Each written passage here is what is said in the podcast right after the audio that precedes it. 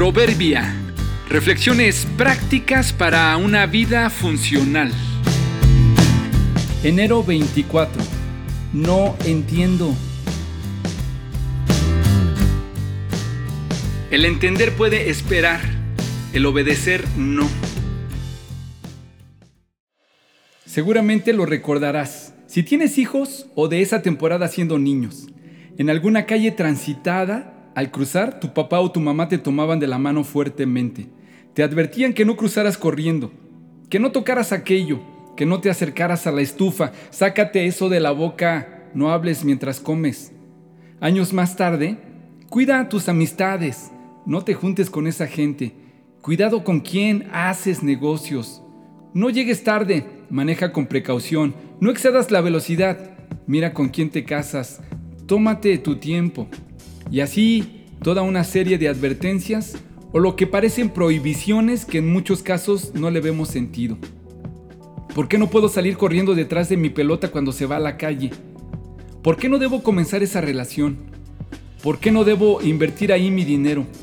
¿Por qué no puedo beber alcohol y luego conducir? ¿Por qué debo hacer ejercicio?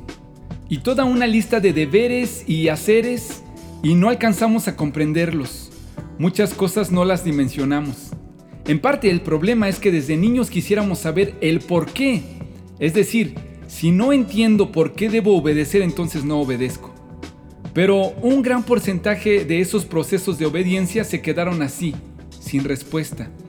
Si pudiéramos todos entender que en la obediencia hay bendición, otra historia tendríamos. No significa esto que obedezcamos a todos en todo ciegamente, pero muchas veces debemos obedecer aún sin entender por qué debemos hacerlo. Imagina que el niño corre para cruzar la calle y su padre le grita, detente ahora mismo ahí donde estás.